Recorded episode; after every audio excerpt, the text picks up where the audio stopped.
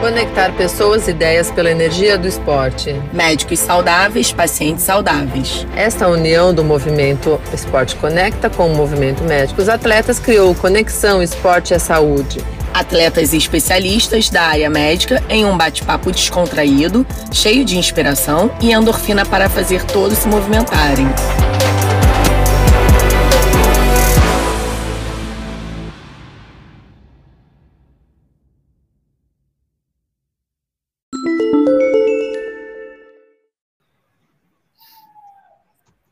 Olá, pessoal, bem-vindos. Estamos ao vivo. Aqui é a Alessandra do Movimento Esporte Conecta para mais uma live do Conexão Esporte à Saúde. Hoje estou um pouquinho defasada, minha companheira aqui, Michelle Vada, a médica né, do Conexão Esporte à Saúde, do Médicos Atletas. Talvez ela teve uma intercorrência, talvez ela é, entre mais no final da live. Mas estou com nossos convidados aqui, o Betinho Bosch, a Juliana Gomes Pereira, que é está do lado de paciente e atleta hoje também, mas ela é doutora também, depois ela vai se apresentar. E a doutora Samira a doutora Sonisa, que vão embasar aí nossa, nossa conversa, que tem como título hoje Benefícios da Atividade Física para o Paciente com Esclerose Múltipla. Então, sejam bem-vindos. Obrigada a todos vocês quatro por estarem aqui comigo, estarem nesse projeto do Conexão Esporte à Saúde, que desde 2000, ah, nós estamos em 2022, já estamos indo para o segundo ano, cada mês a gente fala de um, de um tema que junta a parte médica com a parte esportiva também. Então, bem-vindos. Né? É, eu sou engenheira de formação, então de médica não tenho nada. Uh, esportista também desde criança e, e nessa movimentação aí de conectar pessoas, ideias pela energia do esporte, conheci a, Michelle, do Médicos Atletas, que me fez um, ter essas conexões com vocês também, que são a, é, atletas, mais da, da área médica, e que ajudam tanto os pacientes aí se, perma se permanecerem ativos e saudáveis com a atividade física, seja qual for a doença que eles estiverem. Né? Então, acho que isso é muito bacana, e o projeto do Conexão é justamente para estar tá trazendo isso à tona, para sabermos né, que é, é, nem todas as doenças, ou talvez, posso estar falando besteira aqui, né? As doenças de forma geral sempre podem melhorar é, é com a atividade física, vocês que vão nos dizer aí. Tá bom? Então, bem-vindos. É, eu acho que eu vou começar ao contrário dessa vez a apresentação, como hoje nós temos um menino só no grupo. Eu então, acho justo. É o primeiro a se apresentar, que tal? Eu acho ótimo. Vou deixar ele em ponto grande, como dizia minha avó, só ele vai ficar na tela agora para ele se apresentar. Então, bem-vindo, Roberto Bosch, nosso Betinho Bosch. Hum, obrigado, Alê. Primeiro, é um prazer estar aqui. Obrigado pelo convite. Tá? Obrigado aí, especialmente à doutora Sonisa, que é a minha médica. E eu digo que é minha médica porque o tema fala de esclerose múltipla, eu tenho esse diagnóstico. Tive esse diagnóstico aos 25 anos, quando ainda era atleta da seleção brasileira de voleibol. É, de lá para cá passaram-se muitos anos. Em 2001 eu tive então já aí um, um diagnóstico mais claro né, do que hoje é chamado de esclerose múltipla secundária progressiva. Tá? Então, hoje eu trabalho com desenvolvimento humano de atletas e estou muito feliz de estar aqui, porque é um tema extremamente importante e né, vamos ter a oportunidade de falar muita coisa, mas por hora é, quero dizer que a atividade física mudou a minha vida, principalmente aí de um ano para cá. Tá? Então, obrigado, Alê, obrigado a todos vocês aí por estarem participando.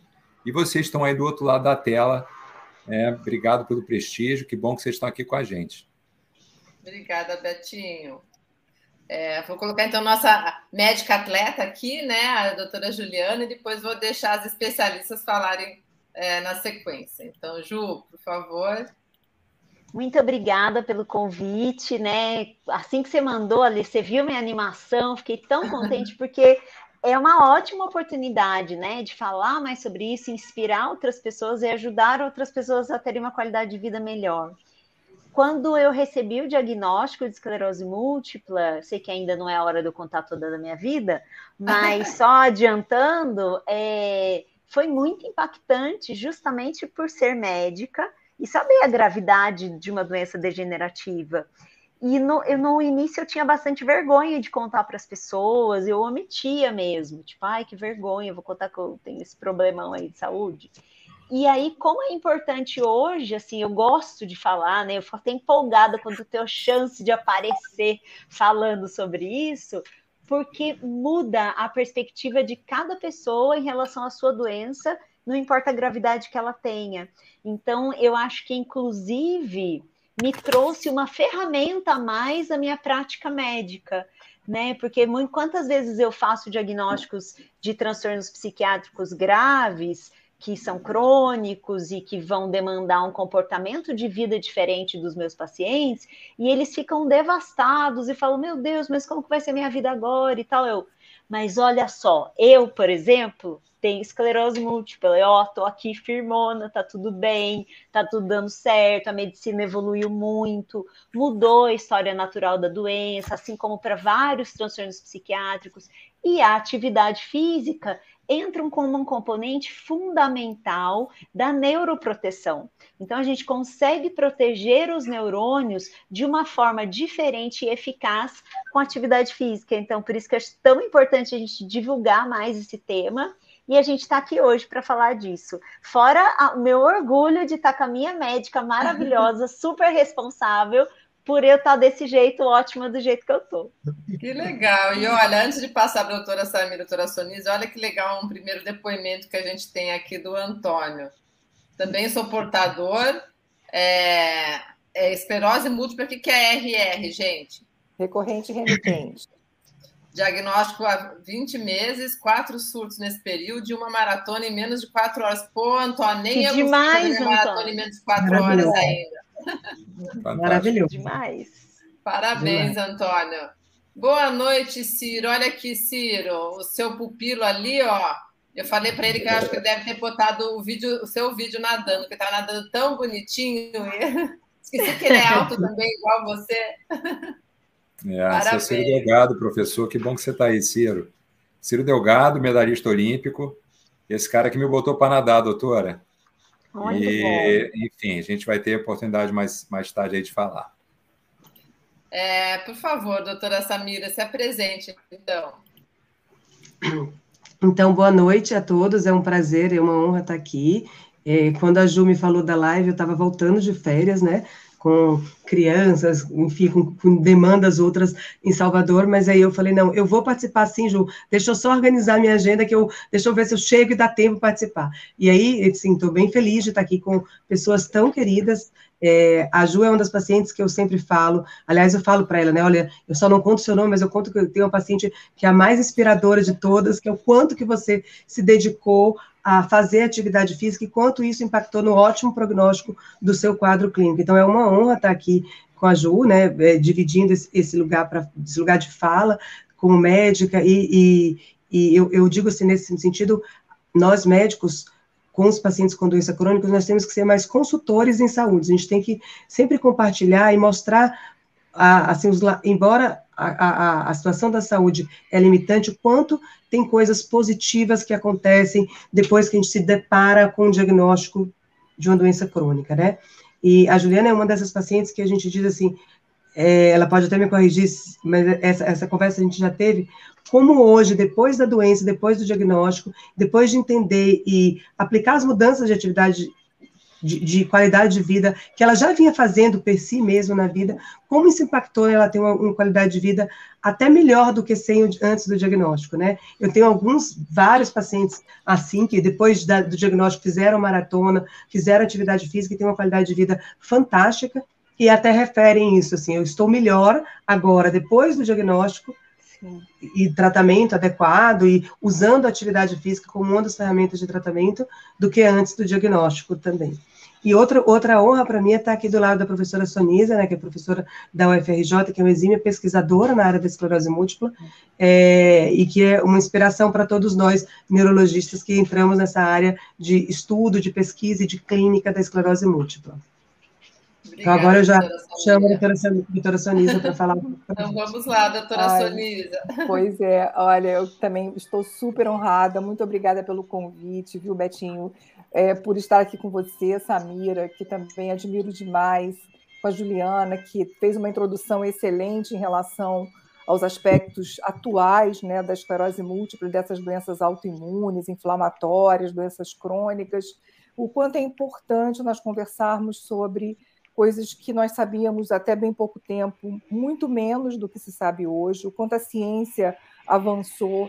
Então, eu realmente estou muito honrada, estou muito feliz de estar aqui e espero, de alguma forma, contribuir nessa conversa com vocês, é, muitas vezes decodificando coisas que a gente imaginava assim, puxa, é, fazer exercício físico faz bem. Fazer exercício faz bem não só para a esclerose múltipla, como para todas as outras doenças, porque, entre outras situações, você secreta um hormônio com atividade muscular chamado irisina. Esse hormônio atravessa a barreira hematoencefálica, a, a, a, sai do sangue para o cérebro, para o parênquima cerebral, para ficar mais claro, e ele contribui, como a Juliana falou, em quê? Na plasticidade sináptica, ele melhora as sinapses, ele melhora a função do neurônio e ele melhora a atividade neuronal. Então, além daquela endorfina que todo mundo conhece, que você libera e que tem aquela sensação de prazer, você ainda tem uma neuroproteção biologicamente confirmada em artigos, inclusive é do nosso grupo, que é, teve um impacto importante na Nature, mostrando o quanto esse hormônio que o músculo produz e que chega no cérebro tem um efeito e pode ter um efeito neuroprotetor. Então, o exercício físico na esclerose múltipla ele é ele, é um tratamento, ele, é, ele faz parte do tratamento, como a Samira disse muito bem. Você muda a qualidade de vida em vários aspectos e você impacta também a doença. Então, hoje a gente vive um momento bastante promissor dessas doenças neurodegenerativas.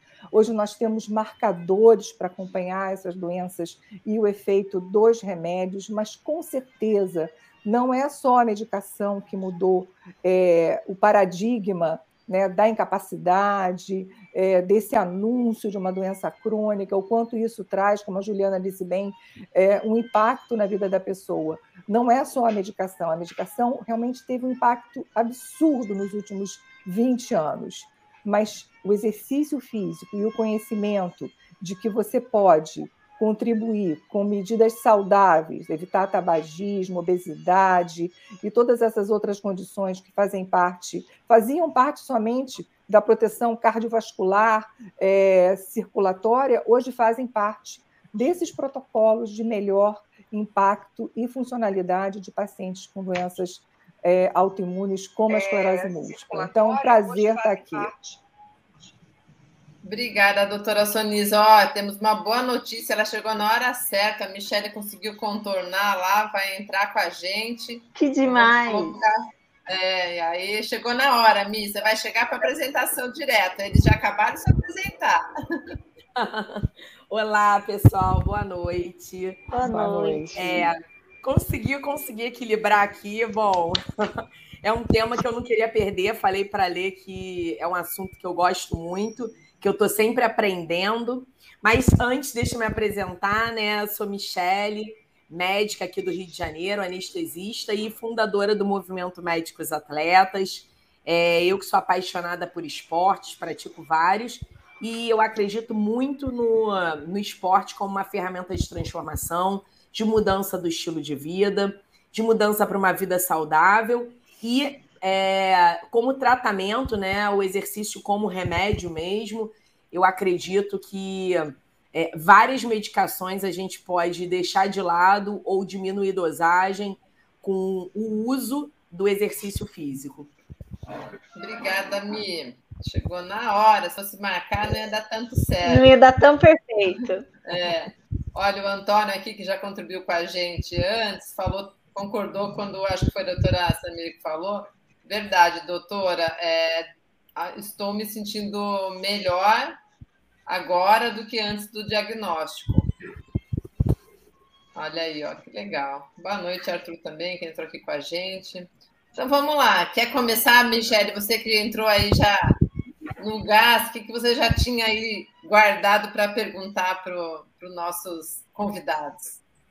Primeiro, você já pediu para eles contarem como é que foi a, a, a, descoberta, o diagnóstico, a sintomatologia que eles começaram a, apresentar? Você chegou a falar sobre isso? Não, não, porque cada um só se apresentou e eles comentaram só rapidamente quem eles são. Então, é, na verdade, eu até já conversei com a Ju, né? A gente já fez uma live, já conversei bastante com ela sobre isso, é, com o Betinho ainda não, mas a, assim, para os atletas, né, para os convidados, para os, o, o, os nossos convidados com esclerose múltipla, eu gostaria de saber é, como é que foi né, é, essa descoberta, porque eu acho é, muito importante que a gente esclareça, já que são sintomas muito é, vagos, né? É uma sintomatologia que a gente começa, a, a, que o paciente começa a apresentar e às vezes ele não tem algo muito definido. Então, às vezes, isso posterga o, o diagnóstico. Inclusive, eu tenho até uma residente minha é, anestesista que ela começou a ter. Ela, eu me lembro nos plantões ela falando de sintomas vagos, uma cefaleia, uma dormência, uma fraqueza. E, e aí, até ela chegar no diagnóstico, foi algo que demorou um pouco. Então, eu acho que a informação ela é muito importante. E para as especialistas, eu gostaria também que elas falassem da prevalência, né? O que é a prevalência? É uma estatística que a gente tem é, na qual é, a, a doença em si ela existe na, na população. Então, eu gostaria que elas falassem também um pouquinho dessa prevalência, porque a gente tem uma. Eu posso ter um viés, né? Eu tenho uma impressão de que ela é uma doença prevalente, né? Então, eu vejo bastante, mas será que é porque eu estou nessa área? Então, gostaria que elas falassem também um pouquinho disso. Quem quer começar? Betinho ou Ju? Betinho que abriu, né? A, hum. todo é, eu passei a palavra primeiro do Betinho, então, não é porque ele é meu convidado, não. É porque, porque o Betinho é o bendito é o fruto entre as é... mulheres. Olha, eu botei até a camisa rosa para ficar mais adequado hoje, tá bom? É, ele foi é, no cabeleireiro vai chegar o outubro rosa daqui a pouco. Né? Tá todo chique aí. Mas enfim, vamos lá. É, Michele, eu fui atleta de vôlei e aos 25 anos eu estava treinando na seleção brasileira e vivendo um momento de muito estresse.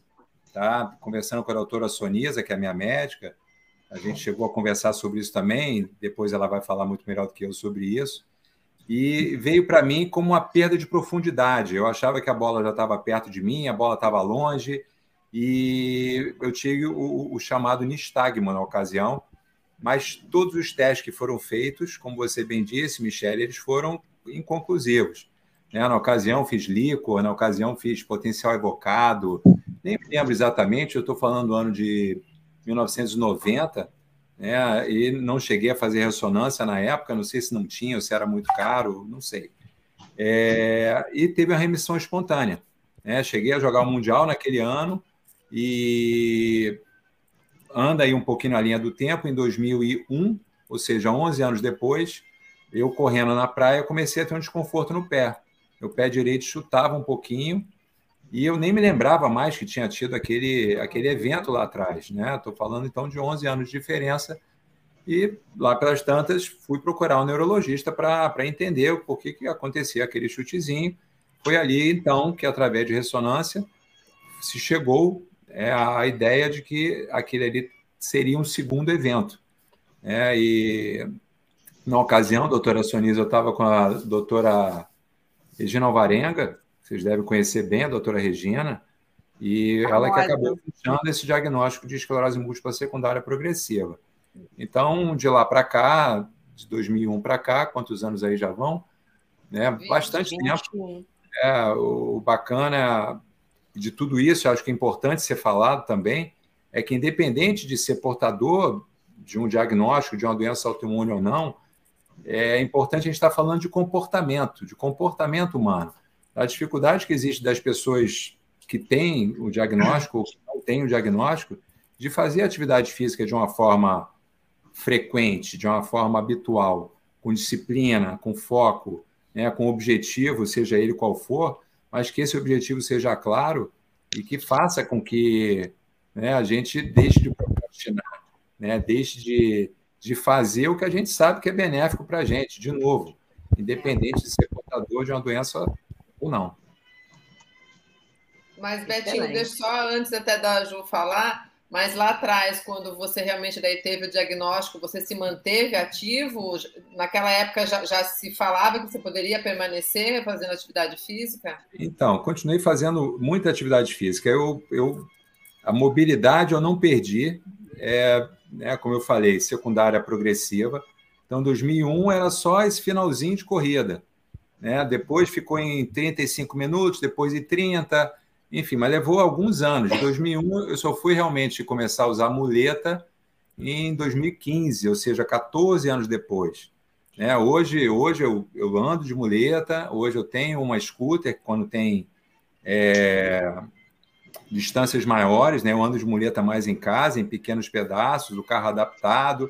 Enfim, foram é, fases da vida onde eu fui realmente é, vivendo negação, vivendo revolta, né? Até o momento que eu falei, cara, eu sei o que eu não consigo fazer. O que, que eu posso fazer? Então foi uma escolha. Foi uma escolha que passa também por essa, por essa, essa bola que eu levantei de comportamento. É, eu acho que isso é importantíssimo. É, até a minha fisioterapeuta, muitas vezes, né, o, doutora dela é, o nome dela é Marina Alexandre, lá do, do Einstein, quando eu estava em São Paulo, e ela falava muito isso, né, de que os pacientes, né, é, a doutora Samira, a Sonias, a Juliana, que tem o diagnóstico, o primeiro choque, é, as pessoas ficam muito abaladas e deixam de tocar a vida. Né? Então, eu deixei algum tempo de tocar a vida sim, né, porque comigo, a vida, o azar, é, até o momento que eu falei, não, chega, daqui para frente chega, e, e, aí o resto da história foi sim fazer atividade física, fui professor, como eu disse, estava bastante ativo. Parei ali em 2015, fui para São Paulo e quando voltei, é, tive essa felicidade de encontrar esse professor que está aqui com a gente na, na live, Ciro Delgado, fazendo natação. Hoje eu nado em média cinco vezes por semana, nado 1.500 metros aí por dia também, em média, e minha vida realmente se transformou. Eu deixei de ter espasticidade como eu tinha, até anotei algumas coisas aqui. A minha disposição aumentou muito, a minha mobilidade aumentou muito. Né? Movimentos que eu não conseguia fazer, principalmente de bater perna na natação, os movimentos eles surgiram. Né? O, o, o Ciro é um estudioso também do movimento e tem estado junto comigo né, nessa, nessas novas descobertas do que eu sou capaz de fazer. Né? E a doutora Sonisa nisso foi uma parceira muito grande, quando virou para mim e falou: atividade física, quanto mais você fizer, melhor. Uau, estou absolvido? Eu posso fazer atividade física? Que maravilhoso! Então, é isso. Né? Obrigada, Betinho. E agradecer ao Ciro que me apresentou o Betinho, né, Betinho? Eu cheguei em você através dele. É uma rede do bem, né, Ali? Eu acredito muito é. nisso. Uma rede do bem, como, como é o que a gente está fazendo aqui. Obrigado Exatamente. por estar aqui com vocês. De nada, Ju. Então, eu tive um sintoma bem vago também, foi em 2009. Eu pedalava e aí eu participava de várias competições de mountain bike e eu comecei a ter formigamento nos dois pés, mas a minha tolerância para incômodo normalmente é muito alta. E eu passei quatro meses com os pés formigando ininterruptamente, sem achar Nossa. que isso pudesse ser um problema. Quatro meses. É. Aí fui e tal. Aí eu fui fazer uma prova de mountain bike de 12 horas, 12 horas pedalando, parava porque revezava, mas era uma prova bem técnica, bem difícil. Eu, eu revezei com uma pessoa só e eu caí muito nessa prova. E aí eu comecei, aí eu achei que o meu pé tinha piorado nesse monte de queda. E aí eu falei, nossa, acho que eu preciso ver isso em outubro. Mas foi só em novembro que o dia que eu estava fazendo um abdominal, assim, de levantar as duas pernas, eu vi que uma perna saía correndo atrás da outra. E falava, não, agora eu vou levantar as duas juntas, mas ela saía correndo atrás da outra. Daí eu, aí nesse dia eu falei, eu acho que eu tô com alguma coisa neurológica, porque não é normal, né? As pernas não andarem ao mesmo tempo juntas. Aí eu comecei a tropeçar muito e fui num, em um neurologista que pediu eletroneuromiografia. É, e, e aí falou: olha, perifericamente não tem nada de errado, vamos fazer a ressonância. Um mês depois, eu fui fazer a ressonância e fiz a ressonância bem num período muito difícil de acesso médico, que foi 27 de dezembro. E na ressonância, é, enquanto eu estava lá esperando, faz com contraste, sem contraste, três horas dentro da máquina tal. E aí eu vi assim uma multidão dentro da cabine médica, nesse inteirinho entre um, uma, uma fase e outra a hora que eu vi, tipo, parecia que o mundo inteiro estava lá para ver o que, que tinha no meu exame. Eu falei, eu só posso ter um tumor, né? Tipo, 10 dias de vida para mim agora. E aí, é, não é? Todo mundo foi ver o que, que eu tinha. Nossa. É, e aí, o médico que me atendeu, o radiologista que fez o exame, inclusive a Samira, na época, conhecia, ele era de Salvador também. Eu agora eu nem me lembro mais o nome dele. Mas, gente, Saulo, esse médico. Saulo, Saulo Pimenta Lacerda, foi meu colega Isso. de turno. Olha que bacana. É, nossa, foi tão especial para mim, por isso que eu estou lembrando para falar isso para vocês aqui, porque ele veio arrasado, assim. Eu quase pus ele no colo e falei, moço, vai dar tudo certo. Eu acho que eu vou sobreviver, pode ficar tranquilo. Porque ele estava, assim, devastado. E aí ele falou, Juliana, tem muitas lesões que são muito compatíveis com esclerose múltipla. É estranho você ter tido tão pouco sintoma pela quantidade de lesões que você tem.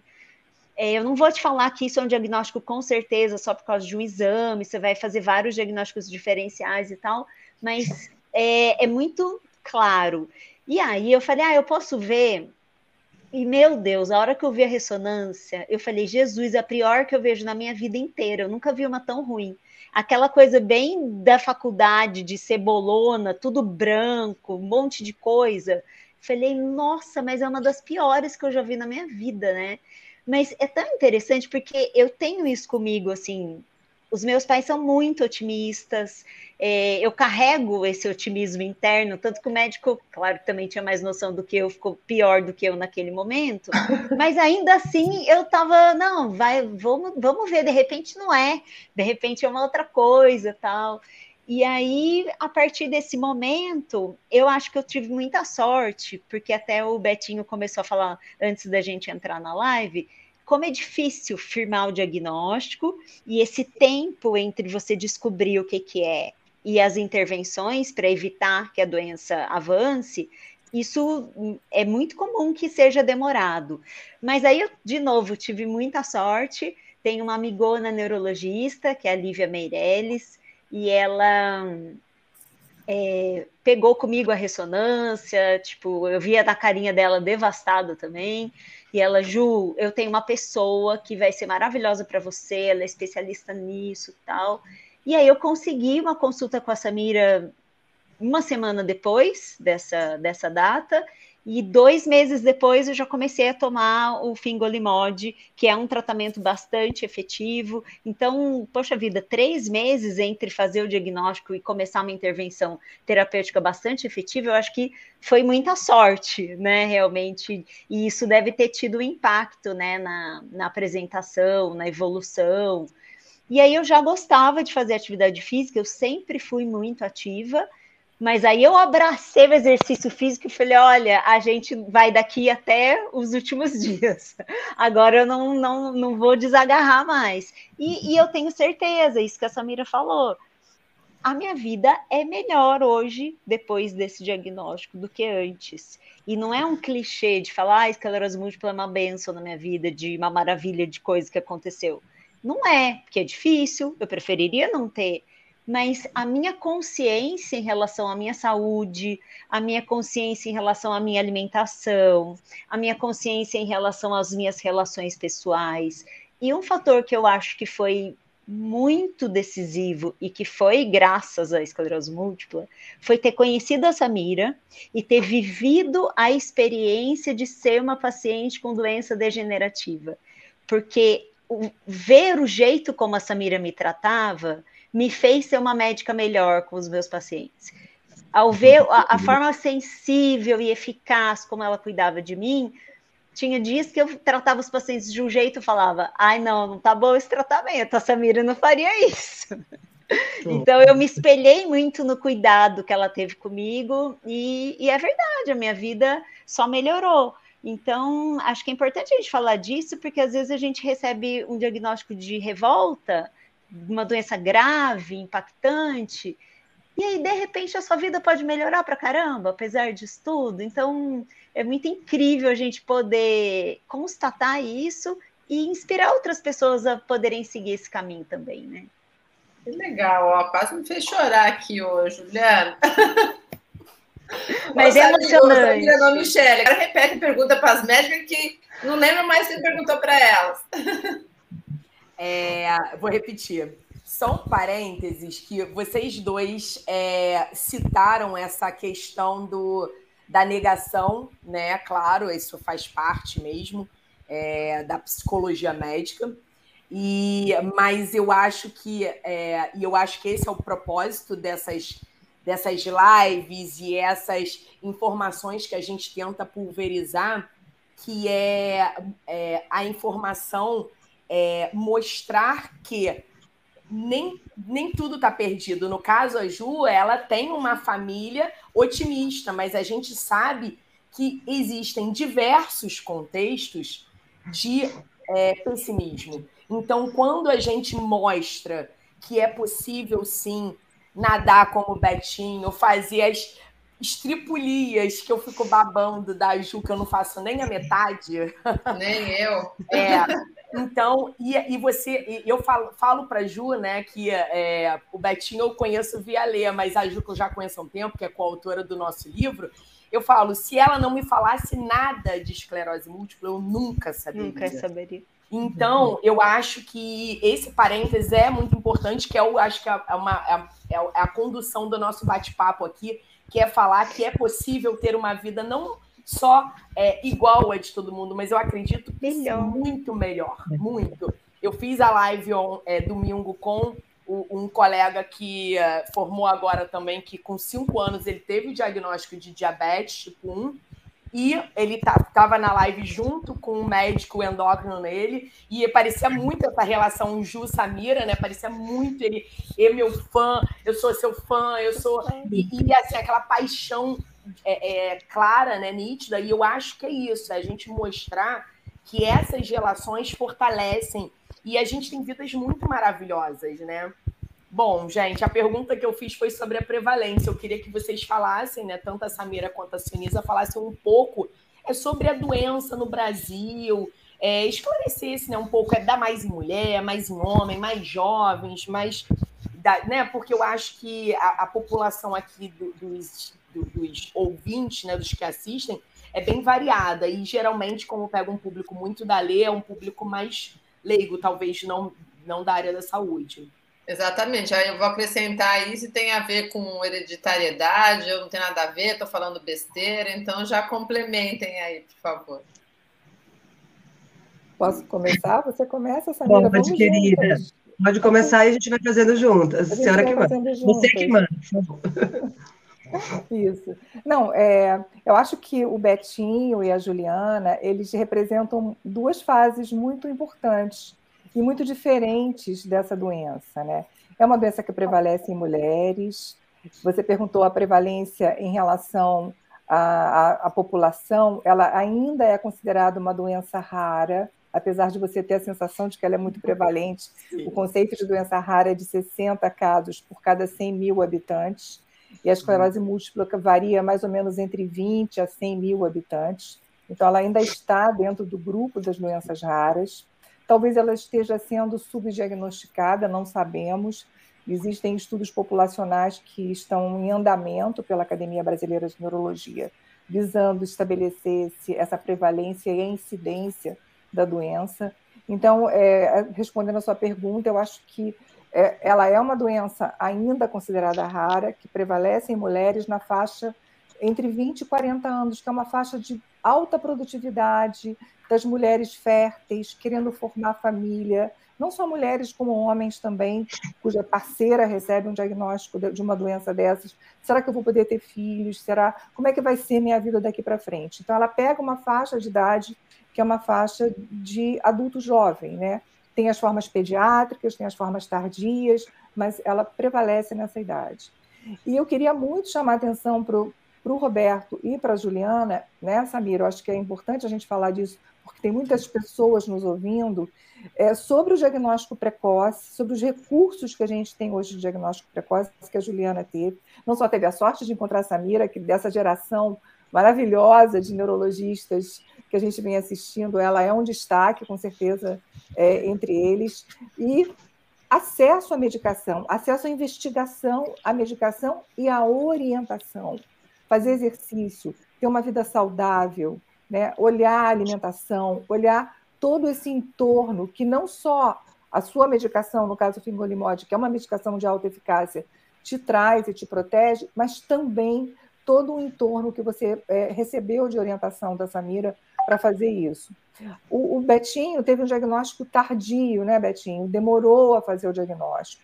Então, a esclerose múltipla traz hoje um conceito que é da oncologia, aquela ideia de diagnóstico precoce, de janela terapêutica, que a gente conhece muito bem quando fala de câncer, né? Quando você fala de oncologia, nossa, o diagnóstico tem que ser rápido, o tratamento tem que ser rápido.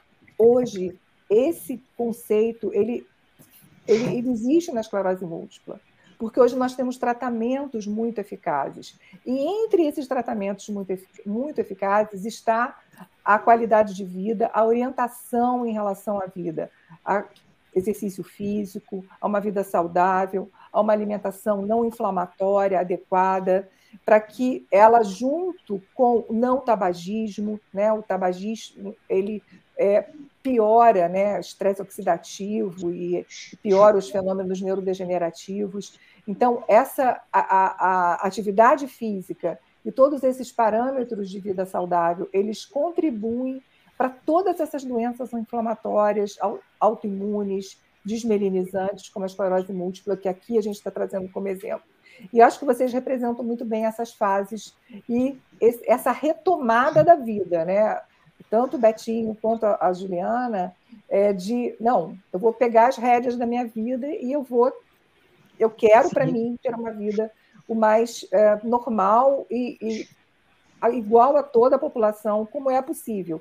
E assim, o diagnóstico e o acolhimento da Samira também foram importantes, e é isso que tem, deve ser feito. Aquilo que você falou, Juliana, tem médicos que se assustam quando vem uma ressonância e passam esse susto para o paciente. Isso é péssimo, porque você, você deve trazer exatamente o que é realidade, o que, que a ciência trouxe, agregando para essa doença hoje uma mudança absurda de paradigma.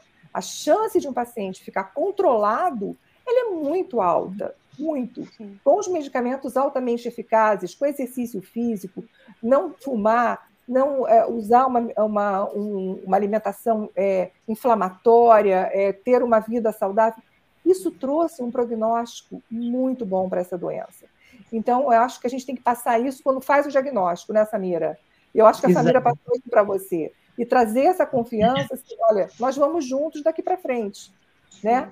Se você uhum. quiser, no caso das mulheres, ter filhos, se você e vai tê-los, é, mas nós vamos estar juntos para programar cada, cada uma dessas etapas para diminuir o máximo risco né, da doença voltar e da doença ficar controlada. Eu acho que esse controle de atividade de doença é algo relativamente novo, é nos últimos 10 anos, e trouxe uma, uma mudança muito grande de paradigma e uma qualidade de vida também excelente na maioria dos pacientes nossos, nessa mira. Não sei se você quer acrescentar agora. Exatamente. É, é muito bom assim falar na sequência da doutora porque já tem uma clareza de raciocínio muito importante. Então, eu separei assim três tópicos iniciais assim que eu pensei que a gente precisa esclarecer para todo mundo que está entrando agora, em qualquer momento que vai ver aqui nossa nosso bate-papo. Primeiro ponto, sim, a doença é rara, né? Então, a prevalência, em geral, é 20 a 30 a cada 100 mil. E nesse ponto, agora eu vou falar do primeiro ponto que eu quero falar, que é sobre prevalência e, e distribuição epidemiológica na população em geral e fatores de risco, tá? Aí o segundo ponto que eu vou falar, que é um tema que me empolga muito, é, que é o, o tema de pródromo e esclerose múltipla, né? Que é o pródromo da esclerose múltipla. Aí o terceiro ponto, que é esse, esse, essas fases que a professora falou, que é a remitente, a corrente ou a progressiva, e o delay no diagnóstico, são esses, acho que, os pontos principais que a gente, para a gente estabelecer uma linha de raciocínio aqui. Então, vamos lá. Sobre o primeiro ponto. Então, a doença vai ter essa prevalência ali, 20 a 30 a cada 100 mil. Mais prevalente em mulheres? Sim, é 2 a 3 mulheres para cada homem. Então, também não é que é raríssimo em homem. Então, como a professora falou, vão ter homens diagnosticados, né, Sonisa? E depois vão ter e, e, homens e alguns tratamentos também que podem alterar a fertilidade. Então, aí, aí o que, que, pode ser feito, como pode ser feito também no homem jovem. Então, tudo isso tem que ser conversado em cada uma da, das formas de apresentação da doença. Agora, ainda de novo, sobre a prevalência da doença e a distribuição no Brasil. A Sonisa falou aí de alguns trabalhos da Academia Brasileira de Neurologia. Olha que interessante. Tem estudos na Bahia que mostram uma prevalência de 5 a cada 100 mil. Né? E estudos aqui em São Paulo de 20, 30, e em Santa Maria de até 35, em Rio Grande do Sul, nos nossos colegas, até 35 a cada 100 mil. E olha que outra diferença, a gente sobe para Recife, a doutora Maria Lúcia tem estudos ali de 8 a 10 a cada 100 mil. O que, que se vê nessa diferença, né? A gente tem ali é, alta prevalência do calcazoide, baixa exposição à vitamina D, aqui no sul, sudeste, que acontece tudo isso. Na Bahia, embora tenha em Recife, dois lugares com alta exposição solar, mas uma alta prevalência de ascendência, afrodescendência na Bahia e uma é, colonização holandesa ali em Recife. Eu sempre brinco, quando eu dou aula para os residentes, eu falo assim, agora eu quero ver quem estudou geografia para passar na, quando eu dou aula na assim, né, para passar na FUVEST. Quem estudou de verdade? Por que, que, a prevalência é maior em Recife? Lá tem uma alta prevalência da imigração holandesa por conta da, da das questões históricas. Então, a gente vê que essa distribuição é variável. Tem estudos similares feitos na Argentina, mostrando esse gradiente norte-sul, feitos na França, mostrando esse mesmo padrão. Então, a doença tem essa característica. Então, tem ambientais, vírus, provavelmente a doutora Sanisa estuda muito isso, então tem alguns vírus que podem ser triggers para a doença, tem a questão da vitamina D como um trigger, como um cofator, não como um, uma, uma coisa isolada para a doença, mas a gente tem que entender que quando alterada, a gente também olha para esse aspecto, até para não. Às vezes os pacientes falam para a gente assim: nossa, mas você é, não vai tratar, você é médico que trata a vitamina D? Eu falo, eu vou tratar você. Se você tiver alteração da vitamina D, com certeza eu vou te tratar. Não vou tratar a vitamina D porque eu não trato um exame. A gente está aqui para colher e para tratar você. Isso que é importante. Então, essa diferenciação tem que ser feita. E aí vamos falar um pouquinho sobre os fatores de risco. Por que, que tem essa impressão, né? É, você fala sobre o aumento da prevalência atual? Primeiro, porque provavelmente você convive muito com mulheres jovens de 20 a 40 anos, então tem esse viés. Segundo, porque acaba tendo muito da nossa população que a gente convive, em geral, que tem acesso aos exames, que tem acesso ao diagnóstico precoce. Tem alguns estudos mostrando aumento da prevalência em vários países, sim, em mulheres, inclusive associadas ao aumento da, do tabagismo em mulheres que teve nos últimos anos em relação ao homem, e um aumento relacionado com a obesidade. Então, tem estudos da infância mostrando o aumento da prevalência da anemia infantil associado ao aumento, assim, com uma, uma regressão assim, linear associada ao aumento da obesidade da população americana. E a obesidade está associada ao quê? A redução da atividade física é um ciclo vicioso de, de não saúde, né? E, além disso, tem estudos assim, muito interessantes que mostram que os pacientes com esclerose múltipla no início do diagnóstico, não a Ju e o Betil, que são pontos fora da curva, mas a maioria deles fazem menos atividade física antes do diagnóstico. E dentre os pacientes, aqueles que evoluem com atividade clínica, com mais surtos, ou com mais atividade de ressonância, com a doença mais grave, e aqueles que têm maior conversão para forma secundariamente progressiva, eles fazem menos atividade física. Então, é possível que o que segurou a sua doença, Betinho, que teve esse delay do diagnóstico aí, talvez porque você era atleta. Era atleta. Então, você estava se tratando sem saber. Existem estudos que mostram que a atividade física 30 minutos por dia, cinco vezes na semana, pelo menos, sem deixar 48 horas sem fazer. Então, não é. Até uma, uma época que a gente, o Ju, a gente brincou assim, né, porque ela treinava muito no final de semana, e aí um dos nossos amigos, Cádio, falou: Ju, você tá atleta de final de semana. Eu falei: como assim? A Ju é a pessoa mais atleta que eu conheço. Porque ela fazia tanto treino no final de semana que estava desproporcional, né, Ju? Lembra dessa fase? Tava, tava. Eu estava muito ativa no fim de semana. E aí, na verdade, o que a gente fala é que assim, tem que treinar pelo menos 30 minutos por dia e a cada, pelo menos, não ficar 48 horas sem treinar. O que aconteceu com o Betinho? Ele provavelmente teve o primeiro surto de tronco ali, né? Que deve ter sido essa visão dupla, que é aquela questão do nistagmo ali. Aí ele treinava, treinava, foi competir uma Olimpíada, imagina, treinando loucamente. Diminuindo a interleucina 10, aumentando a interleucina 10, diminuindo o TNF, diminuindo o interferon, que são fatores pró-inflamatórios, e melhorando o que a gente chama de citocinas anti-inflamatórias, como interleucina 10, interleucina 2, melhorando a sua performance. E aumentando níveis de irisina também. E aí, acho ótimo esse tempo, porque a irisina não é só para esclerose múltipla. E eu gosto quando a gente tem a hombridade, assim, a, a, honestidade de falar que a esclerose múltipla também é neurodegenerativa, porque ela não é só autoimune, né? Então, a gente ter essa honestidade, como a Ju sempre fala, eu tenho uma doença neurodegenerativa, é muito honesto da gente falar isso. E a irisina, ela inibe a neurodegeneração. Gente, e a neurodegeneração já acontece desde que a gente nasceu, né? Meu Tiago, de três anos, vai ter neurodegeneração daqui a pouco, porque, é claro, vai aumentando. Envelhecer é um fenômeno humano, biológico. E é a melhor alternativa possível, porque a outra é morrer jovem. Então a gente vai envelhecer. Sim. Então a gente tem que envelhecer bem. E para a gente envelhecer bem, essas medidas como atividade física e, e controle da, da, da alimentação, é, são fundamentais para ter uma qualidade de vida boa. Ter mais resiliência, melhorar o sono, melhorar a meditação, são fatores fundamentais para você ter uma qualidade de vida boa, para você ter uma vida melhor depois do diagnóstico. Eu vou dizer, eu, eu também, como a Ju, tenho, tenho, tinha uma certa vergonha, acho que vai ser a primeira vez que eu vou falar do diagnóstico, eu também tenho um diagnóstico de obesidade. Aí eles falam assim, nossa, você não tem. Não tem, eu sou uma obesa reabilitada. É porque eu estou reabilitada. Eu só não estou obesa porque eu me obrigo, porque eu falo, como eu vou falar para o paciente que ele tem que fazer 20 a 30 minutos de, de atividade física se eu não desço no meu prédio para fazer nem esteira? Não, eu não sou atleta, calma, sou bem longe disso. Mas eu tenho, me obrigo a descer ali. Tipo, hoje acordei, para ser, eu vou fazer esteira. Porque não é, não é justo chegar para falar hoje para o paciente falar: olha, você tem que fazer atividade física e eu não faço nada. Então, é difícil para mim, mas eu me trato com isso. Então, assim, eu digo, eu sou reabilitado porque eu estou tratando. Se eu não tratasse, provavelmente eu iria para algum outro polo da minha doença. Cada um tem alguma. Se a gente não, não tratar, se a gente não se olhar, a gente não vai descobrir nada. Mas se a gente olhar, e como a Ju falou, eu demorei quatro, sei lá, quatro semanas ou meses para descobrir que aquele, aquela minha perna estava é, tava estranho ali, né?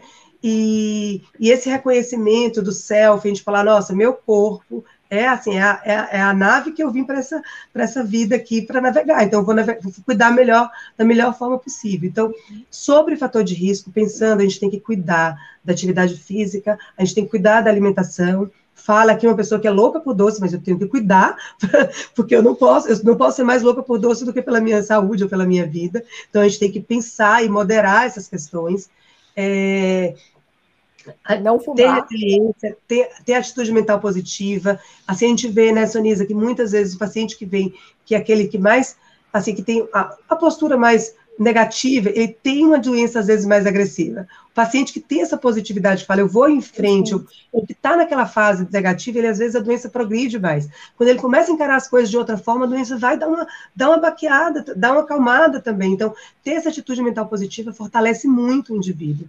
E assim, não fumar é óbvio, né? Porque o tabagismo e o etilismo também, acho que é até importante a gente falar isso. Né? O etilismo mais, é mais comum é, nos pacientes com esclerose múltipla do que na população geral. Acho que é um tema até importante, tanto o etilismo quanto o tabagismo, porque é como se fosse um mecanismo de, de fuga ali que a gente busca. E aí, nesse momento, eu vou falar sobre o pródromo da esclerose múltipla. Vocês já ouviram falar desse termo? É um termo que está muito em voga, foi publicado agora na Nature em 2021 e é, foi baseado em estudos de Big Data, assim, populacional, estudando, assim, 10, 15, 20 mil pacientes com esclerose múltipla e 70 mil controles. Estudos canadenses, estudos no, no Reino Unido, que mostraram que os pacientes com esclerose múltipla, eles procuravam 88%, 80, 88% mais vezes o médico do que o controle, que não iria desenvolver esclerose múltipla em 5 a 10 anos. E por que, que ele procurava o médico? Por sintomas gastrointestinais, por sintomas dermatológicos, prurido, alterações inespecíficas e por sintomas psiquiátricos. Cinco anos antes do diagnóstico. De ansiedade, é, às vezes alteração do sono, é, dores, enxaqueca. Então, a gente tem que lembrar que, embora seja uma doença rara, e se a gente sabe que o tempo do diagnóstico é o, e o tempo do tratamento precoce é um dos grandes impactos para melhora no, no, no prognóstico, então, a gente tem que buscar um diagnóstico mais precoce. E a gente vive, tem até um termo sobre isso, que é um, um conundro, né? Que é assim, tipo uma, uma sinuca de bico entre o diagnóstico precoce, né? E o, o misdiagnose, que é o diagnóstico errado, porque também tem, chega muita gente para a gente. Imagina uma doença que você vai introduzir o imunossupressor. A taxa de diagnóstico errado em centros de especialistas é de 10%. Não dá, gente, porque você não pode diagnosticar errado uma doença que você vai dar um imunossupressor. Então não podia ser 10%, tinha que ser, sei lá, 1%, uma coisa assim muito rara, porque você vai diagnosticar, vai tratar e vai impactar negativamente no paciente que não deveria tomar.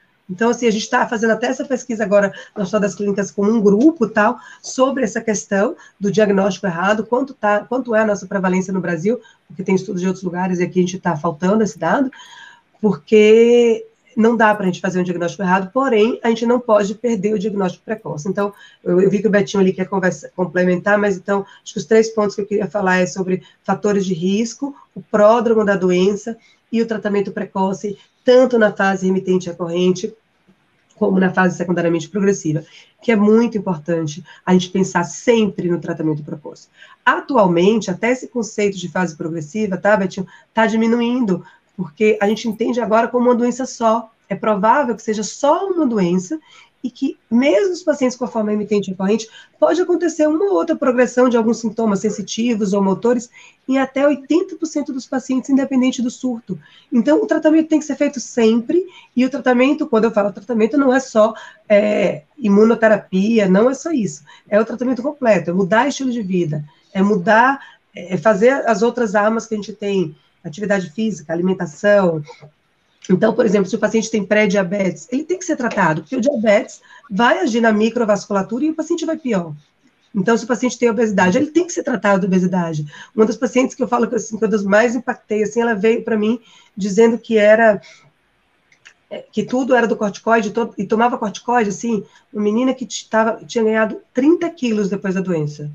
Primeira coisa que eu falei, eu falei, olha, o seu tratamento da esclerose múltipla é fácil, vamos tratar as outras coisas. Você vai, você vai fazer no endócrino, eu vou com você, você vai, ela perdeu 28 quilos.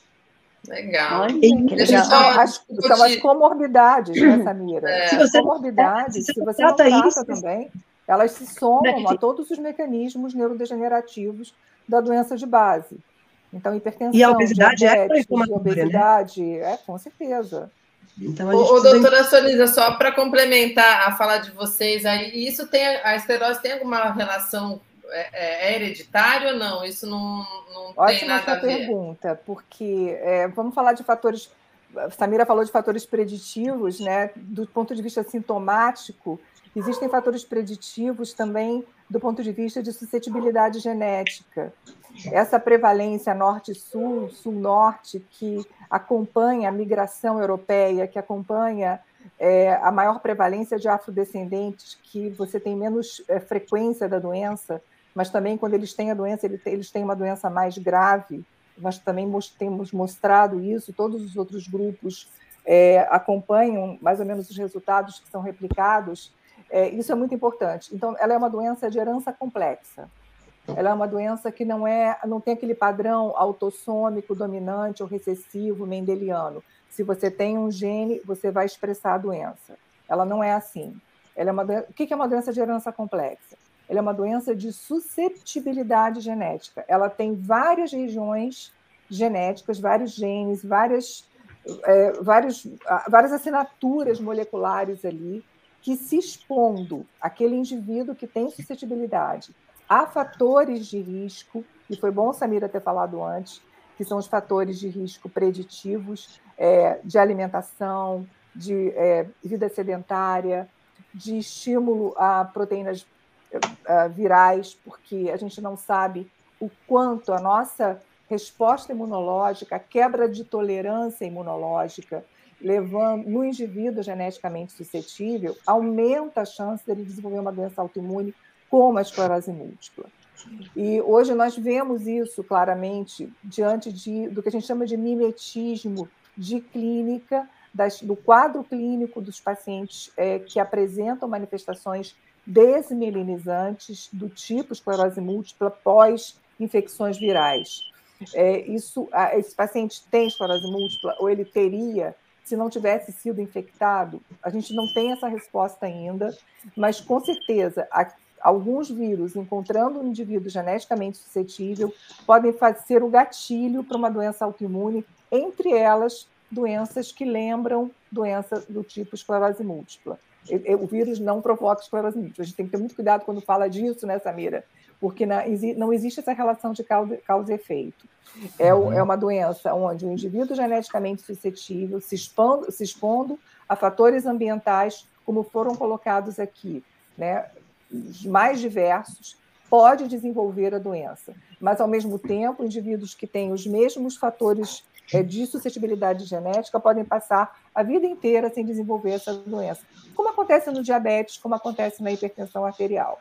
Então, essa diferença em relação a, a, a como você reage a esses fatores ambientais é que vai gerar uma doença ou não, essa quebra de tolerância imunológica que vai gerar esse processo, é, a expressão da doença, você vai desenvolver uma doença autoimune ou você vai conseguir é, debelar aquela autorreatividade que você levou, você teve como estímulo ali na periferia por algum fator no indivíduo predisponente. Outra coisa importante em relação aos fatores preditivos é, é, é como cefaleia, como é, alguns que a Samira falou aqui, é, que, que vêm sendo estudados é que a, esses pacientes, quando fazem exames de ressonância magnética, muitas vezes, para investigar uma situação que, em princípio, não se pensava que fosse uma esclerose múltipla, e que você vê lesões ali e que supostamente não poderiam estar dando, é, não, não estão dando sintomas, e você falou isso, né? Você demorou a ter sintomas.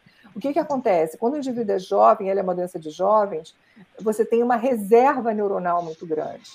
Então, muitas vezes, você tem é, lesões em áreas que a gente chama áreas não eloquentes, é, áreas que não é uma área motora, não é uma área visual, não é uma área sensitiva, são áreas meio mudas do cérebro e da medula, e muitas vezes você pode ficar sintomático dessas lesões todas.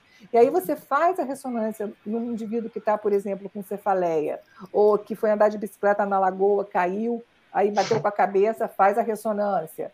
Por um outro motivo, e você encontra essas múltiplas lesões, a gente está diante de uma situação hoje muito estudada, que é a síndrome radiológica isolada. Aquele achado que há poucos anos atrás era desconsiderado, né, Samira? As pessoas, a, ah, a clínica é soberana, você vai para casa, a gente não vai fazer mais nada. Não é verdade. Hoje esse paciente tem que ser monitorado, acompanhado, e o nosso grupo tem em, é, investigado por meio é, no sangue periférico de um biomarcador de neurodegeneração, e o grupo de Barcelona também já viu isso, lá o grupo do Montalbán, que esses pacientes com síndrome radiológica isolada, assintomáticos clinicamente, eles já apresentam marcadores de neurodegeneração de neurônios, de pedacinhos de neurônio. O neurofilamento é, um, é uma proteína do citoesqueleto neuronal. Isso já está elevado. Então, você vê que a doença é neurodegenerativa, ela de, desde o início. Ela é menos neurodegenerativa e mais inflamatória, mas ela passa, ela é neurodegenerativa desde o início. Por isso, o exercício físico que age como efeito que tem um efeito biologicamente neuroprotetor, não é filosófico, não é só do bem-estar da endorfina, é irisina, é neuroplasticidade, é neuroproteção, ele tem um papel muito importante. E realmente é isso que deve ter acontecido com o Betinho, ele, ele não era meu paciente nessa época, é recente, né, Betinho?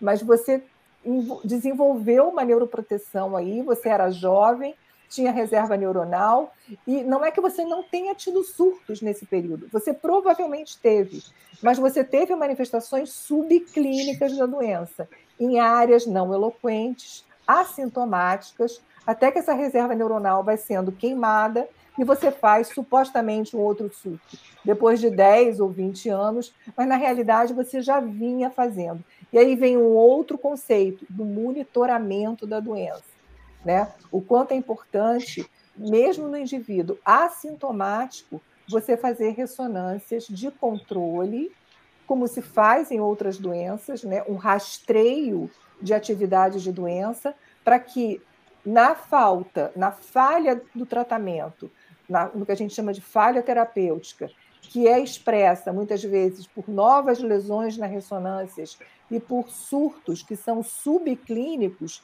que não dão manifestação clínica nenhuma, mas você tem uma lesão nova, uma lesão ativa, uma lesão, lesão captando o contraste, você interfere e você está autorizado hoje na falha terapêutica a mudar esse tratamento para uma droga mais eficaz. Então, é um mundo totalmente novo para tratamento de uma doença neurodegenerativa. E é, esses e até... fatores, a, esse, a, esses fatores preditivos, então, somam-se é, exames laboratoriais de imagem, exames é, como os biomarcadores plasmáticos, não só neurofilamento, como proteína fibrilar glial ácida e proteína tal, que são, não são específicos, eles não acontecem só na neurodegeneração, eles, eles aumentam durante o envelhecimento, eles não são específicos, mas eles são altamente sensíveis para você ver diante de que grau de comprometimento neurodegenerativo você está é, você tá ali. Qual o grau de comprometimento neurodegenerativo tem à sua frente, tem o seu paciente. E para você intervir de forma eficaz. Eu acho que a gente vai acabar evoluindo para não só tratar esses pacientes com fármacos altamente eficazes desde o início, como é, também é, interferir em, antes da manifestação clínica nas síndromes radiológicas isoladas, como isso já vem acontecendo em, em vários grupos para determinados aspectos né, de pacientes que tem. Você tem uma síndrome radiológica isolada, você tem neurofilamento elevado, você tem um perfil genético de suscetibilidade de maior risco associado ao antígeno de compatibilidade principal, HLA, então, você é um conjunto de informações que leva você a tomar uma decisão específica. Então, a gente está falando aqui de outro aspecto que eu gostaria de deixar muito, muito claro, que é muito importante, e que a esclerose múltipla nos trouxe cada vez mais e vem trazendo cada vez mais no manejo do paciente, que é a medicina de precisão. É a medicina individualizada. É aquele, aquele manejo e aquela tomada de decisões da, do, do, diagnóstico, do, da escolha do tratamento, ela é individual. Ela considera risco-benefício individualmente.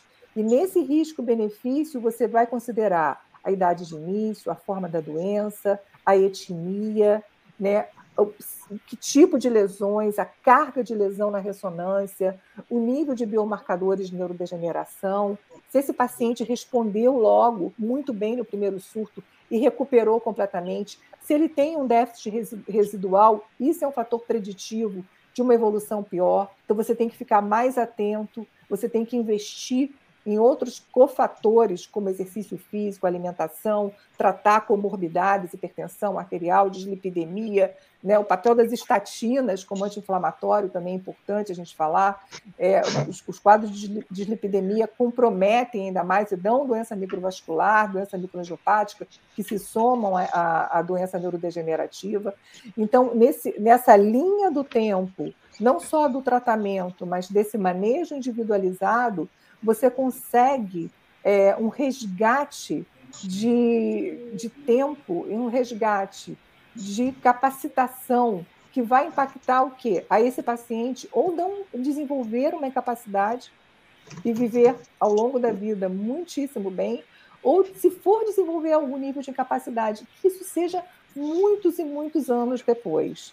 Então, o intervalo de tempo entre o início de uma incapacidade ele é protelado, ou às vezes nem acontece, quanto mais você individualiza sua tomada de decisão.